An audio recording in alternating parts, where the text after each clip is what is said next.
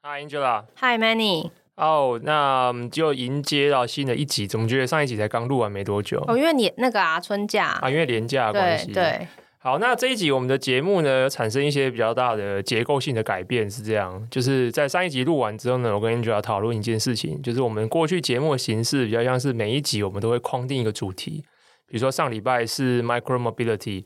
在上一个礼拜的话，是解放把散户谈这种就是 retail investor 的投资应用 app 这样子。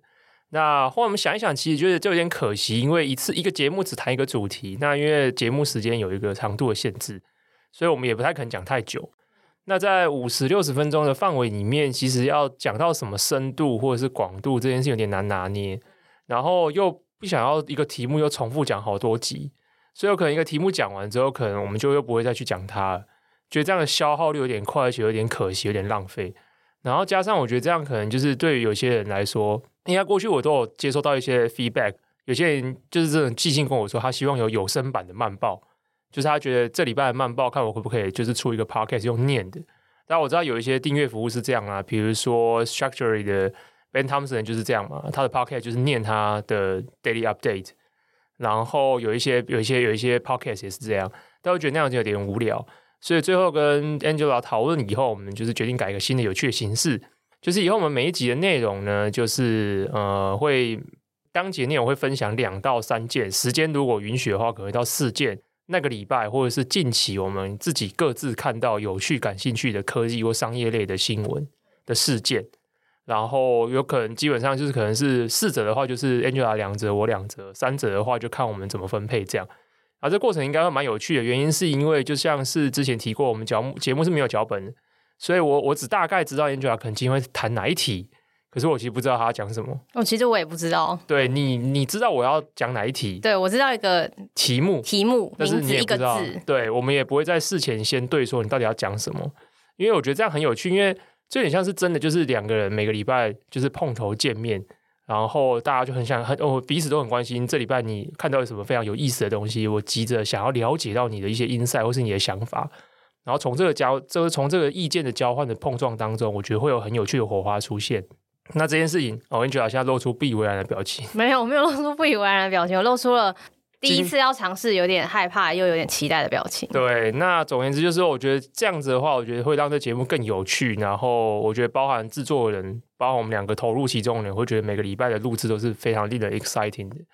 所以，那我们今天就直接开始吧。那今天的第一题就是 Angela。OK，好，那呃，这礼拜其实过得比较短。那呃，有一则蛮有趣的新闻，算是其实它这个这个主题在我心中应该。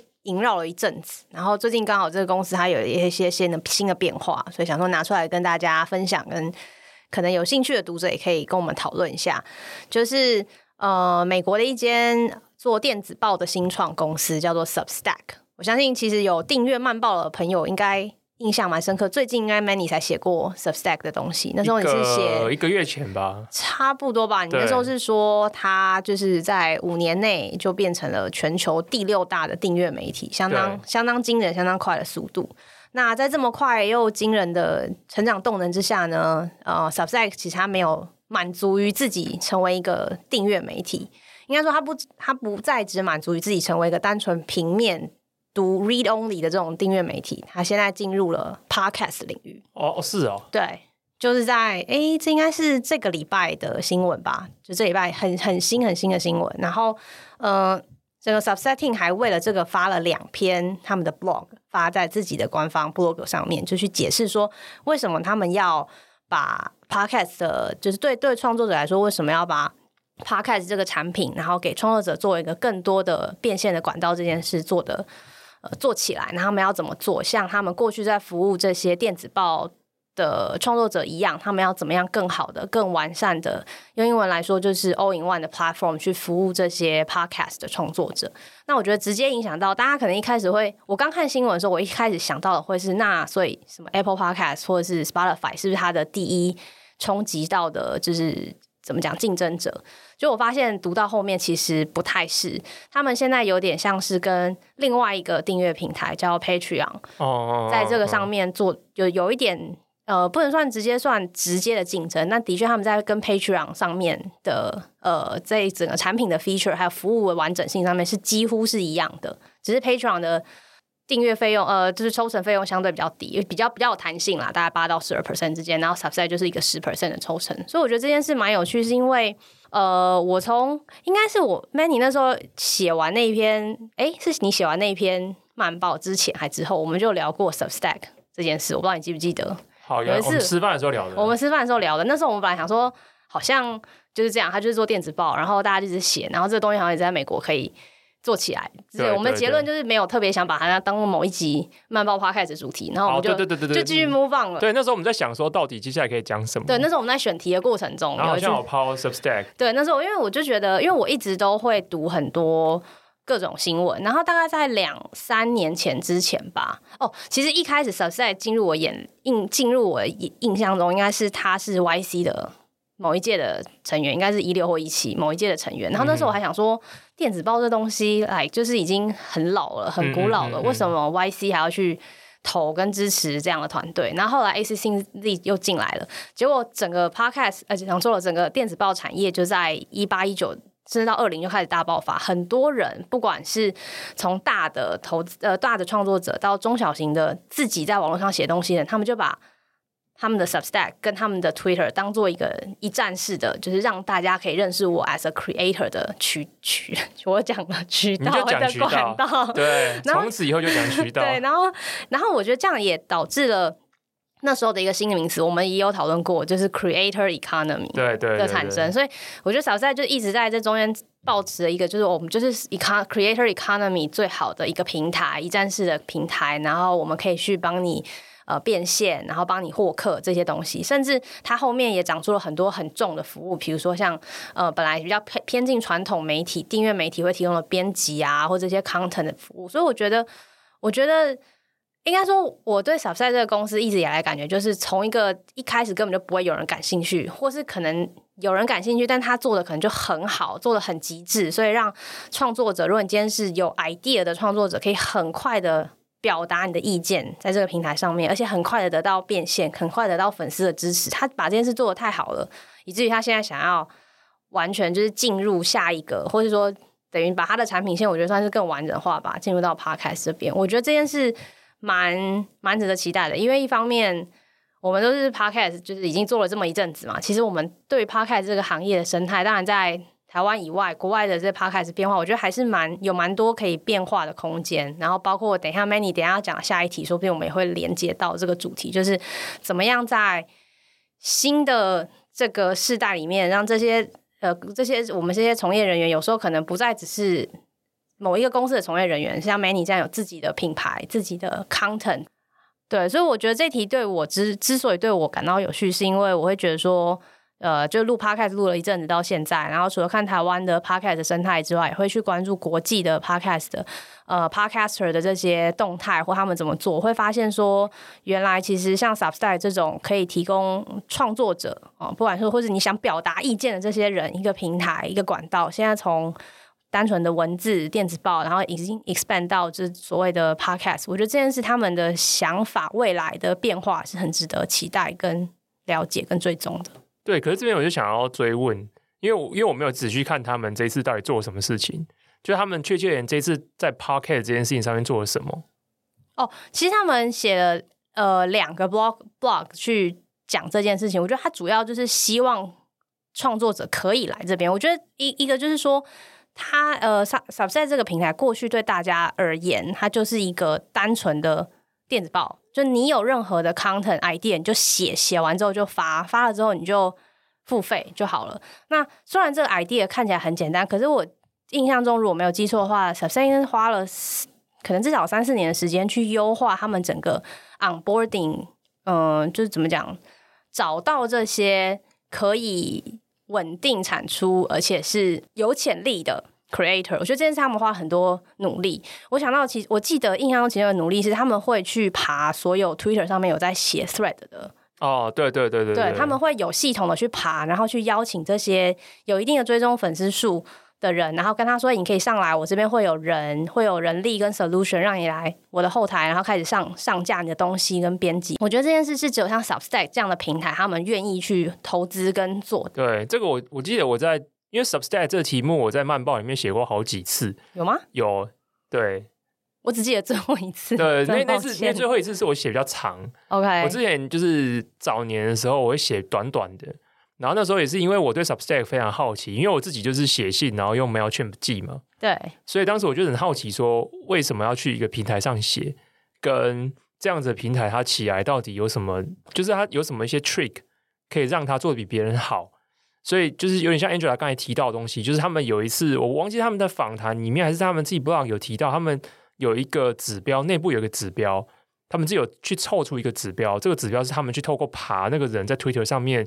的 po 文的频率跟被 follow，、嗯、还有推推文推出去之后被按赞跟转推的次数等等之类的，嗯、对，他们把这种东西综合成一个指标，然后他们会去追这个指标有没有出现，哎，这个指标达到一个某一个门阀值超过以后，他们就主动联络那一个人，问他说：“你有没有兴趣？你不要只是在 Twitter 上面这样子写，你有没有兴趣来 Substack 成为一个全职的的 writer？” 那我觉得这是一个，当时我看到的时候觉得哇，这是一个很有趣的。呃，有点像是用户获取的一个 hacking 的方式。对，那我我我想补充一下，我觉得 Substack 他们过去在电子报这产品的经验，可能对于未来他们在 Podcast 上面有什么怎么讲注意、帮助或是特色好了。嗯嗯对对对，第一个就是 Substack 其实他很强调，就是你跟你的粉丝是直接连接的。嗯嗯，就是。你你可以直接 reach out 你的粉丝，因为你知道谁付了你多少钱，他们有一些呃 pricing plan 是有分级的，所以你可以直接知道谁对你，你谁是你的忠实粉丝，那你可以给他更多的东西，甚至你可以在为他量身定做 premium 的 product，这都是可以达成的。这是我觉得 Substack 一直以来强调的部分，所以他们在他们的那个就是发表这个 official blog 里面有写到这件事，就是你其实是拥有你的观众的。然后我觉得这件事情在现在的 podcast podcast 圈应该是大家很需要的吧。我觉得大家会除了底下留言之外，应该会需要更多知道说，像我们其实每次比如说收听数啊，或是谁是重复收听者啊，其实这些数字我觉得在目前 podcast 平台是比较缺乏。就数据面来说，我觉得现在 podcast 平台比较难能够提供这些东西。那 Substack 就告诉你看他们。从打造这个产品开始，就是一个比较数据 driven 的公司，所以我可以很很想说，如果今天是一个想要知道自己的听众是一个什么样的 profile，很细致的 profile，谁是聆听了五次以上的，谁是一打开三个小时后就听的，whatever 之类，可能都可以从这个里面得到，那你就可以更好的跟你的听众做 engage。我觉得这件事是值得期待，而且我相信他们有可能会做的。嗯，因为我觉得你一开头讲那个比喻，我觉得蛮蛮准确的，就是 Substack 对标的。不是 Spotify 或者是 Apple Podcast 这些平台，它对标其实是 Patreon。对，其实 Patreon 原因是因为在它之前，它它其实不断的是扩充它的内容的板块。对，比如最早一开始是电子报嘛。对。然后它在去年的时候，就是全力开始支持漫画。对。然后其实漫画这一块在 Patreon 也是一个大的区块。哦，漫画其实在整个世界都是一个大的区块啊。嗯，在台湾以外啊。哦，真的吗？嗯，就是说漫画创作者的受支持这件事情，就像 Webtoon 那种。对。OK，在台湾其实是偏偏少的，我好讶异哦。对对对，但是在 Patreon，Patreon 上面其实像漫画这样的出版支持的呃 project 是多的。嗯，然后所以我觉得 Substack 开始往这方向走，确实是有跟 Patreon 互别苗头的意味。对，那但是我我只是在想到这一题，其实很有趣，值得观察是，到底 Substack 切入 Podcast 这个东西，它是为了既有的创，它既有平台里面的创作者比较好的。去延伸去做 podcast，还是他真的去外面挖 podcaster 来，以及挖了这些 podcaster 来以后，是不是让他们也去拓展他们的创作的范畴，从 podcast 延伸出文字的领域？这样，这题我我觉得我现在没有答案，但我觉得，我，我觉得这值得观察。但我觉得我现在有看，好像有观察到有有 Patreon 的。比较头部的被挖去，至于至于这是不是他们想要马上达成的结果，我不知道。因为我今天如果是 Substack 的人啊，我立刻就去挖 Patreon，一定要挖对不对？一定就是说，哎、欸，你 Patreon 几趴？对，我说 Substack 就是一样，因为其实我觉得这就是平台，或者或是这一类，我觉得这种 mediator，就是我觉得像这一类的平台，比如说像 Patreon 也好，或者像怎么之类的，我觉得他们他们所谓的护城河，我我其实我其实不觉得特别的强，比如说呃。你你会怎么去使用 Patreon 啊？就是你为什么去使用 Patreon？第一个，你把它视为金流工具嘛？对，因为我自己一个人，我要架一个网站，然后我要去创一个金流服务，然后我要立刻去 access 这些人，我又要让我的内容在他们的就是前台或甚至有手机 app 可以看，没错，真是太麻烦了。对，所以对我来讲，我只要有人可以帮我做这些事情，然后他愿意收一个我觉得还算合理的价格，没错，其实我愿意给他做嘛，没错。可是这件事情就是当我变大了以后，你就会发现，哎。那 Patreon 给我的东西也不过就是这样。我要是可以真的自己做，我也是可以做。所以很多人自己做了。对啊，就像就像这件事情也发生在 Medium，就是那个写作平台上面。Medium 早期也是找了一大堆人进来，什么 The Ringer 最有名就是 The Ringer。对。然后结果 The Ringer 一大了之后就，就就离开 Medium 了。对。自己就加一个网站，然后自己做自己的会员收费，自己做自己的 subscription。没错。所以其实这件事情就变成是说，这一类平台如果它在系统，我觉得在系统面的 service 上面。其实很难说哦，有什么东西是你没有的？嗯，只要是系统面的东西，大家都可以。因为这件事情也也不是 Substack 或者是米呃，或者是 Patreon 自己，就比如说金流好了，他们也是接别的金流服务啊。对，他也只是把东西堆在一起，像乐高一样，他只是堆的好或不好，或者什么，可能中间的对 creator 体验可能还更重要一点。对，所以这件事情我觉得就变成是说，其实你要从 A A 平呃后期平台要去在这一类型的。平台里面后期平台要去挖对手的东西，其实没有这么难。你一开始就可以用价格对标，因为有很多人会说，呃，这种网络时代来讲，大家很常讲一个字嘛，所谓的 network effect，嗯，网络效应什么之类的。对对对。可是，可是实际上，大家仔细想一件事情，就是这一类的平台啊，它不是 Facebook，就是你不会每一次去打开 Patreon，然后逛今天有谁可以订阅。不是，对，他不是。今天你会去，其实是被这个人带去的。嗯，不，不是这个平台有，可是我觉得比例不是没，不是 majority。嗯，他我觉得他可能比例是七三，就比如说百分之七十的人是因为那个人在那个平台，所以你去，然后有百分之三十的人可能是因为我因为这样去逛了平台了。所以我，我意外发现，意外发现认识了谁？没错，我觉得，我觉得可能是有这样的比例，可是绝对不会是倒过来的，绝对不会是百分之七十的人就是没事觉得，哦，我好想逛逛 Patreon 啊，没有，没有，没有，这不可能，这件事情不可能。所以，我觉得这件事情就是变成是说，所谓的网络效应 （network effect） 这件事情，在这一类的平台上面，我觉得相对是弱的，因为，嗯、因为你的、你的、你的 user profile 你的组成构成的活动的样貌样态，它就不是我们在讲 network effect 在讲那件事情。对，我觉得它比较像是就是跟着这个明星走，跟着这个明星走。所以其实后期平台要挖人很简单啊，我愿意付出更多的资源给你。比如说这些人来 Substack，Substack 也融比较多钱，然后完了之后跟你说你来了之后呢，呃，我的第一个手续费比较低，第二个是我因为我们这边可能相对这样的人还比较少，所以你在我这边会获得我们比较多的行销资源的 promotion。对，然后我可能在一些推荐的版位上面，我会帮你排比较前面一点。然后我这边可能会安排专属的 team 来解决你各种的问题，对，再加一些 marketing、affiliate marketing 什么的。对，那那你有什么理由离不开 Patreon，对不对？就是说这些用户都是你的啊，然后这些平台也这些 creator 平台也都主打呃用户订户是你的，所以你可以带着走的。所以这些东西我可以从 Patreon export 出来，然后到 Substack 再把它 import 进去。对啊，就它移转又是没有没有痛无痛的移转，它跟 Facebook 不一样，我没办法把 Facebook 的赞。就是追踪移转，还有文章，文章也很难。对，就是好像只能 download 下来，但你也不知道会发生什么事。因为它 download 也只是一个 archive 给你啊，啊我又不可能把这个 archive 输入到 Twitter，然后变成 Twitter 文章。它不 compatible。对，就是这两个是不不相容的。对，不相容。对，所以其实呃，你看连连平台之间的呃门槛，就是那个门城墙都没有盖得很严谨嘛，所以说我觉得。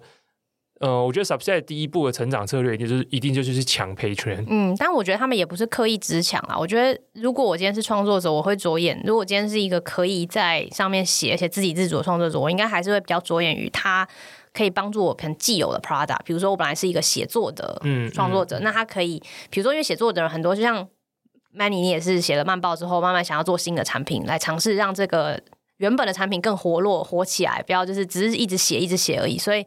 我觉得这这件事蛮有趣，就是现在的创作者已经会把声音输出跟文字输出当做一个 package 了，然后现在的平台就必须要去做这样的 service。其实真的就是因为从你从我们自己的经验，好像就是这样。因为我我也是一直有被一些平台 approach，就是接触，比如说因为大家大家大家，其实大家想要慢报最常问的问题，就是我已经万年问题，我就回答到不想回答。为什么不收费？对，为什么不收费？帮大家问为什么慢你不收费？对，超烦。对，就是不是我不爱钱，就是谁不爱钱？是收费带来的好处，呃，坏处麻烦。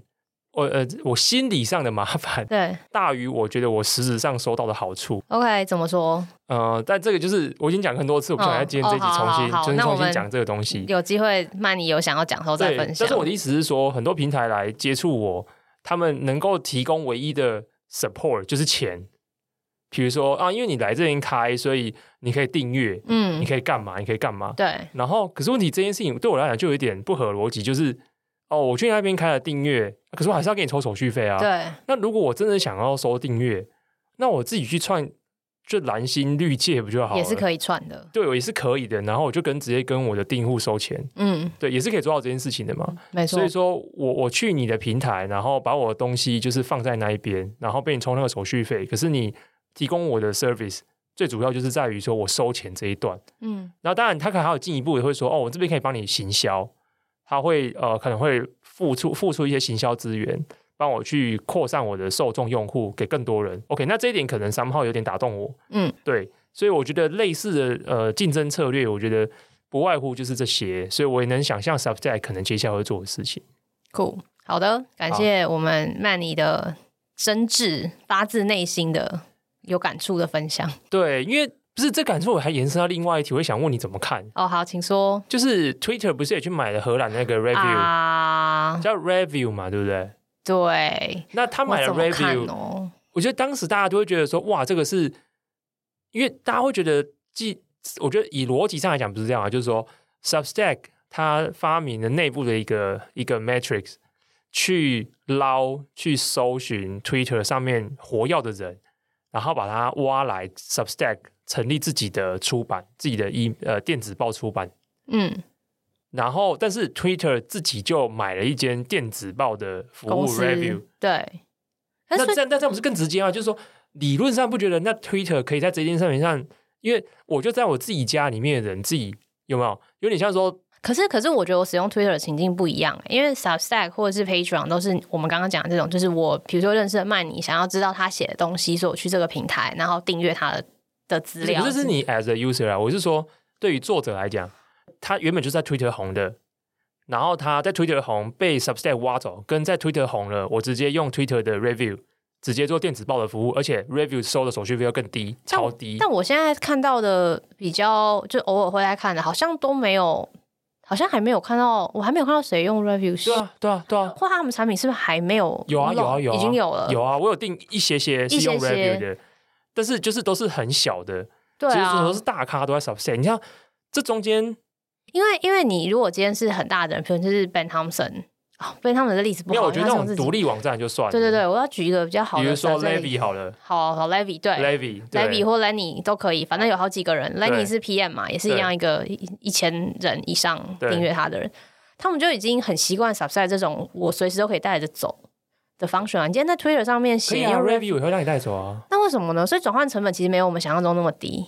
没有，就是说为什么为什么 Review 吸引不到人，Substack 吸引得到人，对不对？因为大家的大家的出身，大家的那个 origin origin 都是来自 Twitter 嘛。哦。可是有个 Twitter 自己第一方的服务你不用，你跑去 Substack。哎，我觉得这是一个很好的题目，要不要留着下次我研究一下跟大家讲？我觉得可以，你可以研究一下。我觉得这是一个蛮 open question，因为的确有可能有很多在 Twitter 这么大的公司，你买了一个新的 startup 进来，或一个 platform 一个 service 进来，有可能在很多 integration 方面是没有办法一开始做的那么好的。就是我，我能想象到的是，Twitter 一定觉得这件事情，我觉得对这些大公司来讲，他们的逻辑都是想要系统解，就是有点像是说。我今天买了一个服务，嗯，然后所以我在系统上面有做好引导，onboarding 你可以去开通这件事情，然后就串好，你可以直接就做这件事情了，嗯。可是他们不一定会有一个专门的 team。哦，对啊，我非常努力的。我刚刚我刚刚想讲的就是这个，就是说他们在怎么 integrate 整个整个整合整个公司的所有这些新的服务，因为像 Twitter 其实做了很多很多的事情嘛，这这一年来，包括他们想进军 crypto 的 payment 啊，然后还有很多还有很多。这么大的 project 在进行，所以我觉得这样它很难像 Substack 或者 Patreon 这样，就是他们本来就单纯做这么专注，对比较专注的产品线来说，他只要往旁边伸一个脚，他就把这个脚伸好，然后打打一些地基之后，再再看下一步。可是 Twitter 他们已经太太大了，嗯，我觉得有有有一定的可能，如果没有什么太多资讯的话，我会猜这是一个其中的原因。嗯，对对对，我我确实也这么觉得，因为我觉得呃，我觉得电子报 Podcast 这种，我觉得相对。相对相，我觉得它相对不是 YouTube 或 TikTok。对对对，我觉得它是一个，呃，我觉得它就是一个偏知识性内容为主的。对，对它，我觉得它不是，比如说不是 TikTok 五秒或者是十秒快乐影片，或者是限动这一种，完全不是。我觉得像这种东西就可以非常系统解的。嗯，我觉得是很系统性的，然后。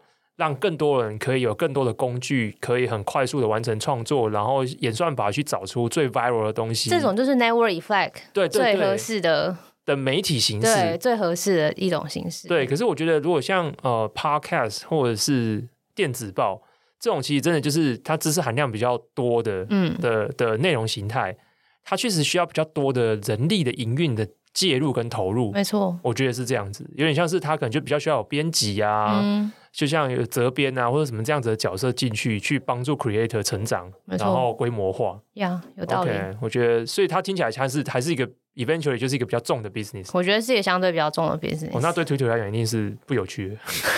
哎，不一定啊，他们换了新的 CEO 跟哦新的董事会，哦、新的董事会，新的董事会，没错。好了，不知道，对，这还蛮值得关注的一题。好.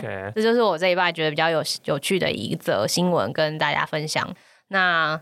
Manny，你要你要怎么接？我觉得 Manny 的题目其实跟这题也是有一点有一点类似，有点关系的。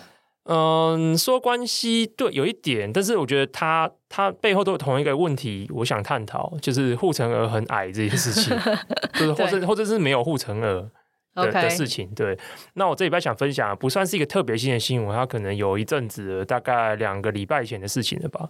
就是呃，有在有在 IG 的人一定都知道。IG 很不欢迎你放连接嘛？对，连接不友善，内文不能放，不能放。全全站能放的只有，限动可以放，限动可以放，还有你的进来的那个个人档案，对，个人档案可以放，而且还其实还是不太好点。对，个人档案只能放一个，只能放一条，你不能放多条。没错。所以呃，这件事情就导致大家有一个困扰，就是说我今天如果呃，比如说我是一个呃艺人，我是一个 performer。然后我一定有非常多地方想大家去，比如说我的新专辑，可能它在很多不同的平台。哦，我说，even 是以慢报来讲好了，我可能会想要让大家去我的个人网站，然后到我的电子报订阅的连接，以及听我的 podcast。我至少三个地方想大家去，可是我现在只有一个地方可以放，怎么办？所以这样真的需求呢，就是我觉得就是呃，Instagram 他们有意创造出来的限制，而导致这样的痛点产生。那 Instagram 后做这种事情，大家也不也不不不陌生啊，因为像类似这样子的方法也被 TikTok 继承了。嗯，所以这类的平台，我觉得大家都很避免让自己的流量流出去。对，它不像 IG，它不像 Facebook 或是 Twitter 一样欢迎大家，他们也不欢迎啊。大家就是曾经曾经是欢迎的，现在都不欢迎，现在不欢迎。对，所以说呃，我觉得 Instagram 跟 TikTok 他们本质上就是更不欢迎这件事情。所以因为这样，所以大家一定会看到呃，大家很常在。那个 IG 的个人档案底下看到一个连接，然后这点进去之后跳到一个页面，这页面里面它就有非常多一一条一条排好的连接，可以让你点，然后每一条可能都连到不同的地方，这样。然后像这种所谓的多连接页面的王者，或者所谓的代名词，就叫 Link Tree。对，那我我相信在台湾大部分人也都是用 Link Tree。嗯，台湾当然有一些本土的服务，嗯，对，但是我大部分看到的时候，很多人还是用 Link Tree。那 Linktree 我我之所以会关心到他们，是因为他们最近终于成为独角兽了。所谓的独角兽，就是我我发现很多人很多媒体，也不是媒体，还是一般的讨论，有些人会把哦，有一间公司它上市了，然后它的交易市值十亿美元，所以说它是独角兽。但其实这跟原始独角兽的定义差蛮多的，差蛮多的啊。对，独角兽就是要未上市，private market，private market，对，一级市场。还有另外一种，就是呃，有一些东西是它未上市。可是它本身没有融，没有没有跟 VC 拿过钱，嗯，它可能是透过自己，比如说它自己的 ESOP 的认股，然后每一轮每一轮认的价格一直不断的调升，是，所以那个东西也可以变成一种估值的的代表的的标的嘛，嗯，所以说那种那种也不能算是叫做独角兽，独角兽的定义其实就是很简单，就两件事，第一个是你没有上市，然后第二个是你的估值是由 VC 这边给你认定的。呃，因为这个词就是 VC 发明出来的，啊，没错，所以当然是服务 VC 的角度嘛，没错。所以说独角兽意思是这样。那呃，Linktree 在上上个礼拜的时候，它正式成为独角兽，它估值来到十三亿美元，而这速度其实蛮快的。那它之所以会这么快，其实很大的原因是，第一个，它当然解决了一个问题，就是我们刚才提到的 IG 这种硬限制，呃，硬性的限制导致大家有这个需求，所以大家一定想要贴一个连接来做这件事情。可是第二个，我觉得跟疫情也是蛮有关系的啊。所以我就查了一下它的使用者的成长速度，它在二零一八年的时候，它使用者才刚突破一百万，那在二零一九年的时候翻了三倍，来到三百万，就好像还好。可是，在二零二一年三月，就是二零二零年整个 COVID-19 肆虐以后，在二零二一年的三月，它的一它的成使用者成长到一千六百万，这真的超夸张，好夸张哦。然后最夸张的是，到今天就是二零二一年，然后到今天二二零二二年三月，一千六百万就变成了两千四百万。它是一个什么样鬼数的速度在成长？然后就他们就说，他们在访谈说，他们现在每天成长四万人。每天有四万人要每天、欸、要用要建自己的 Linktree，对，每天有加四万人，这真的很夸张。就是说，一个月有一百二十万人，这很可能是很多 startup 它第一年的成长。对对，是比如说哦，我们第一年的就是 register user 成长，呃，来到了破百万，通常就是说是很已经很厉害的 milestone 了。就是说，你第一年如果一百万就很不错，可是他一个月就可以有一百二十万，而且它是一个已经上线五六年的服务，这样。嗯嗯。所以这样成长速度是非常快。那我觉得疫情当然是扮演一个很强大的催化剂。所以我觉得在这样子的成长势头上，加上我觉得呃，IG 跟 TikTok 基本上也不会改他们的政策的情况下，所以很多人就蛮看好 Linktree 这样子的服务。所以他最后就一口气在这一次最新一轮融了一点一亿美元，然后估值就直接来到十三亿美元，就变成了独角兽。而且我觉得我觉得比较特别，这件事情也很吸引我，所以我就去查了一下，想说，嗯、呃，他既然是独角兽，然后。嗯，估成长那么快速，那它的市占率还是一样这么高吗？因为通常你成长这么快速的时候，就被别人看见嘛。那被别人看见的时候，我觉得模仿人就会很多。然后基本上，我认为 Linktree 的功能其实不不特别难。其实 Linktree 有蛮多竞争者的，超多，就是你随便一找。大概我记得可能一两年前，我有意外得到一个 spreadsheet，反正大概应该至少那时候就有五十个。对，我觉得一定。现在应该更多，更多。对。然后，但是 even 是这样，就是呃。外部的评估啦，这不是他们自己讲的。就外部的评估还说，Linktree 的市占率有八成。这到底是怎么算出来的？他们好像就是以所有这些服务的啊使用者数，然后去看它的除，然后跟 Linktree 自己本身的 user 数量除起来。为什么他们可以这么快？就是他们第一个为什么可以成长这么快？跟第二个他们为什么可以？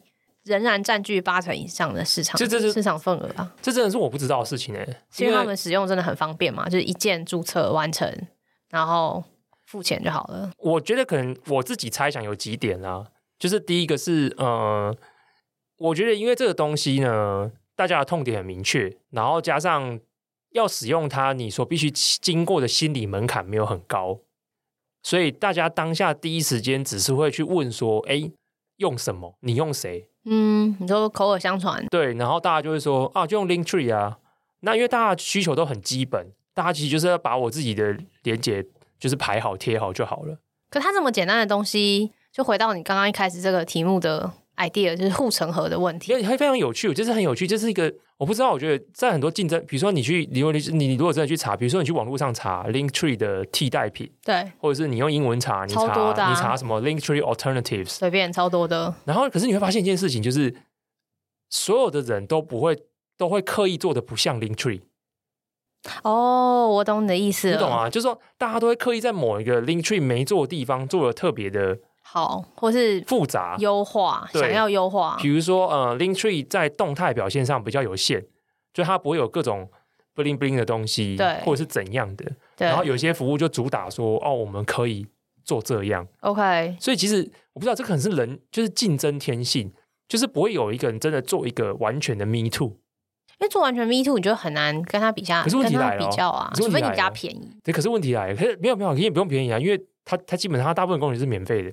哦，对，真的，对，我要提这件事，就是大部分人的需求都在免费版的 Linktree 就被满足了，因为它进阶版的需求呢，比如说有最常见的，比如说他去掉那个页面下方有 link tree 的字眼，这这 who cares？就是 我懂了，所以他现在应该是一个很多 user，但是 revenue 成长，我觉得应该没有那么快的状态。对，所以他才后续等下会聊说他开发了新的呃服务的面向。了解。但是我想讲的是，为什么我我我自己觉得这是一个比较可能的原因，就是这个东西它必须思考采用的思考门槛不高。对。然后它又已经是它又是市场先行者。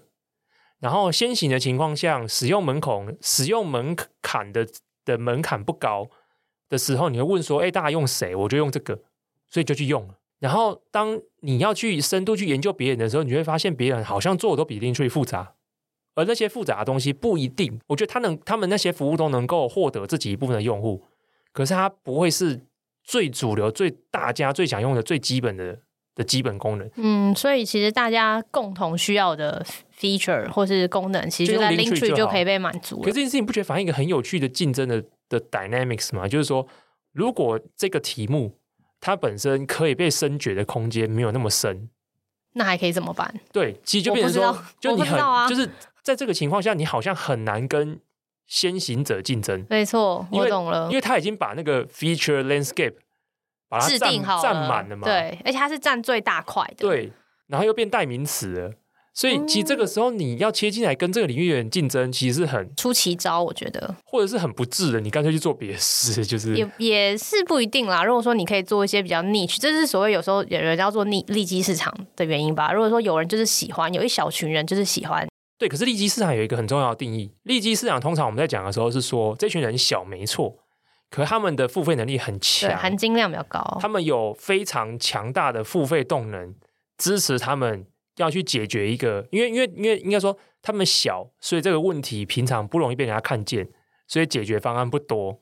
所以可是这些人本身是含金量高的个人，或是群体，或是产业，所以他们愿意为了他们比较少人看见不被满足的需求，付出 premium，付出超额的价格来去解决他们的问题。嗯，所以这个比较像是所谓的利基市场是这个概念。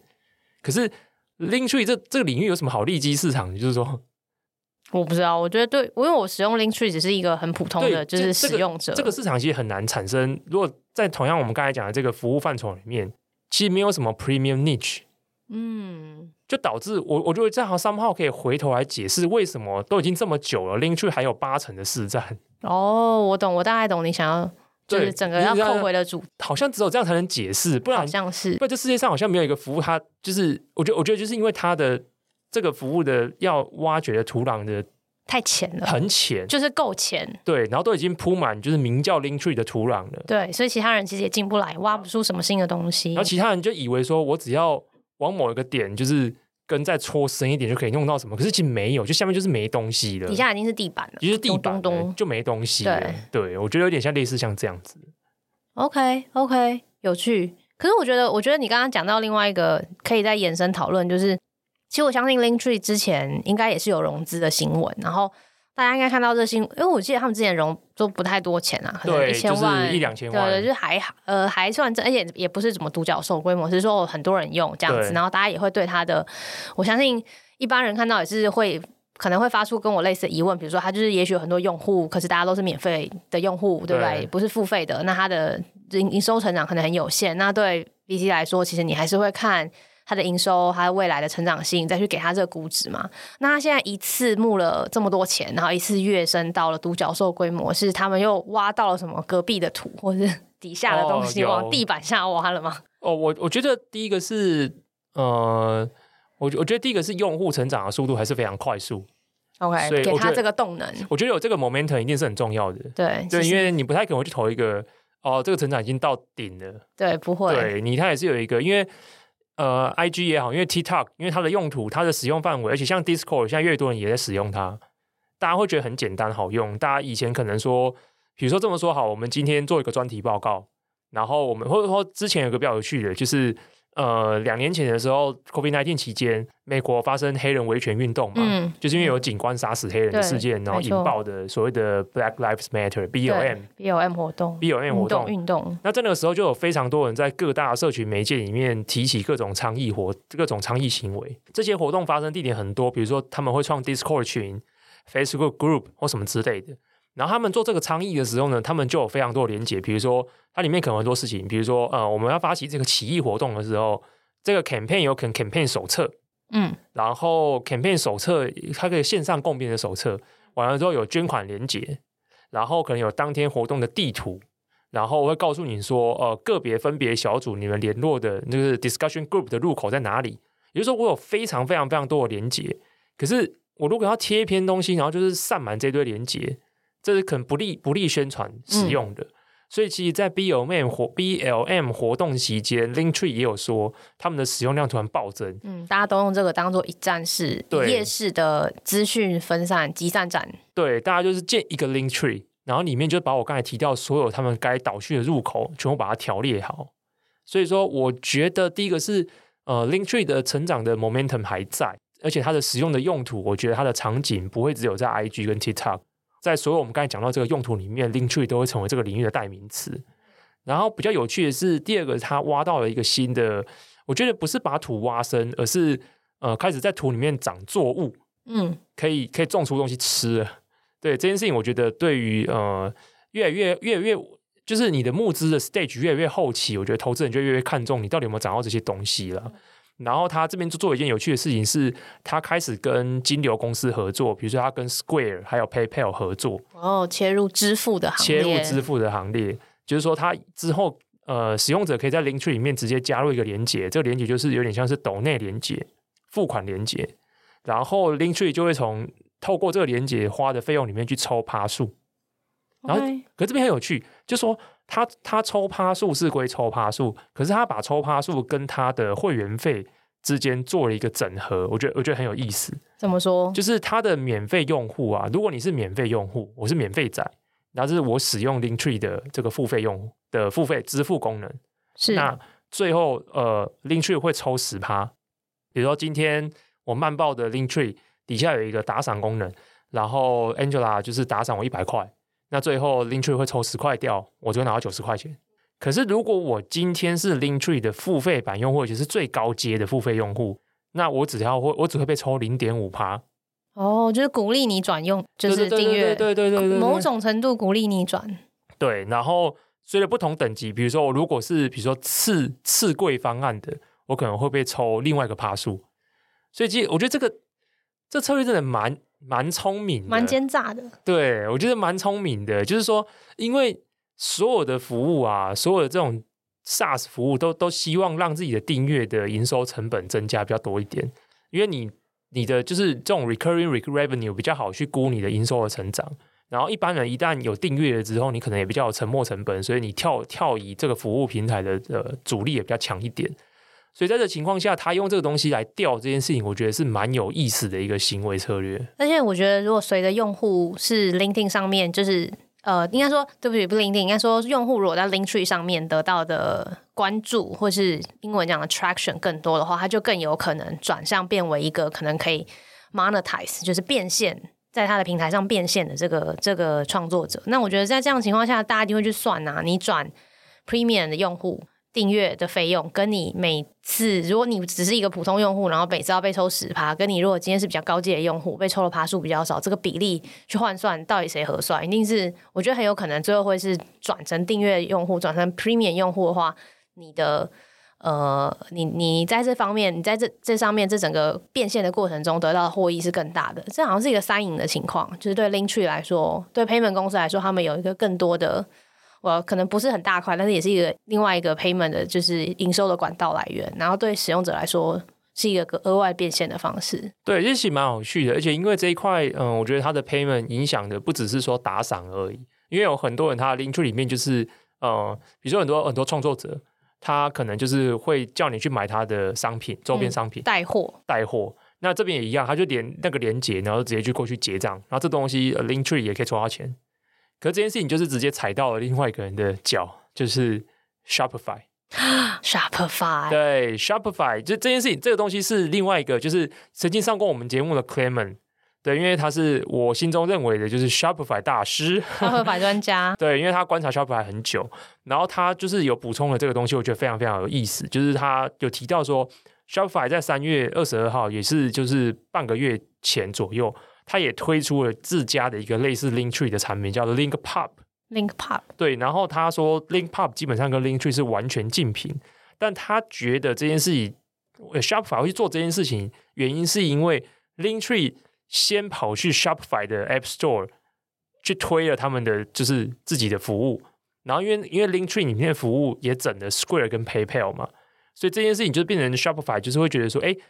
对，有有点像是说，比如我举个例子，比如说你是在 IG 的一个网红，或是 KOL，或是 KOC，然后你开始想要卖自己的东西，然后可是你卖的东西，你不是架在自己的，你不是去 Shopify 开个店，你可能就很简单一个地方，然后但是你用 Linktree 的付款连接付过去，让大家在那边完成结账，然后让 Linktree 这边收到钱，这边这个生意其实就是 Shopify 想想吃的嘛，嗯，没错，对，所以 Shopify 看到 Linktree 哎过来做这件事情，Shopify 就反过头来哎。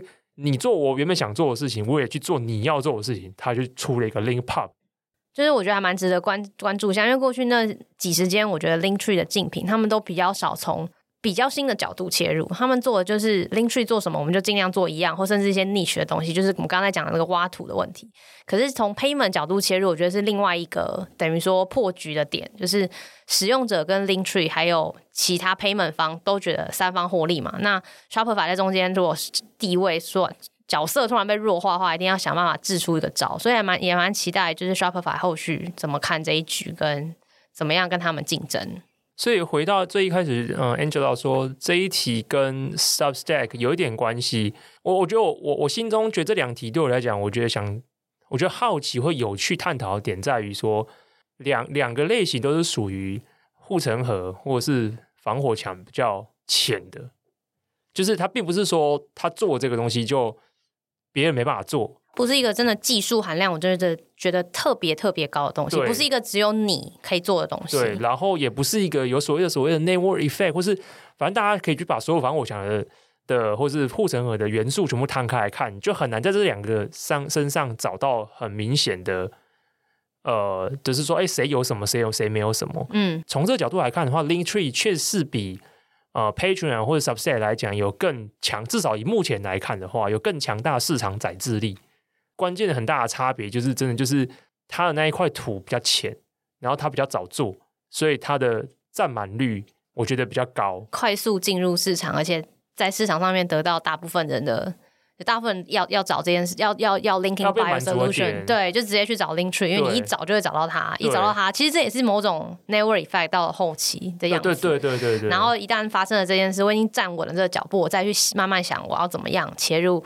我要怎么样从我的客户身上，可能哦，客户真的需要变现，他们没有办法，那我们再来帮他变现，再从中间抽点成，有点像这样的感觉。所以我觉得，其实大家本身面对的竞争态势，接下来面对的挑战不太一样。我觉得 Linktree 接下来面对的挑战，其实就是像 Shopify、IG 或是谁，他们自己如果自己跳下来做，因为就有点像我们刚才讲的嘛，那也蛮值得期待。这些大公司要做，就就很像我们刚才讲的，这些大公司自己做 Substack，就是 Twitter 买了 Review。对，可是他没办法做好，目前还没，好像还没办法。对的原因是因为这东西需要更专心，而且更多人在营运面投入资源，把这些人扶持好。没错。可是 Linktree 不需要，Linktree 是一个系统级的产品，是，所以它反而更容易受到这些第一方的人，他们本来就 engage 到这些用户啊。他如果立刻提出系统解，其实使用者是觉得说，哎，那我就在 IG 上面全部一站完成就好。对，我为什么？还需要再额外用另外一个服务哦，所以他才要融那么多钱啊！赶快先赶快去发展别他更多，把赶快先占能赚多少是多少，对，然后把这些做起来，更多的功能绑进来，把它绑在这个东西，来开始差异化掉，增加它的转移成本。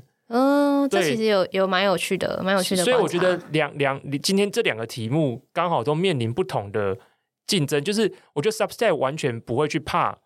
Facebook 要不要做电子报？对，或 Twitter 要 Twitter 要不要做电子报？反正他可以先看看，因为这个真的不急。这个生意本质不是他们，嗯，会放在 first priority 的，嗯，跟有专心能力做得好的，没错没错。所以我觉得 Substack 他会去竞争的对象是他的那个 tier 那个领域的同等的竞争对手。嗯，对。可是 Linktree 是他他其实根本不用 care 这些 copy paste，对，他他 care 他怕的其实这些巨头，他也可以反过头来一剑就是一拳揍死你，对对对，来做一样的事情。嗯，所以我觉得对。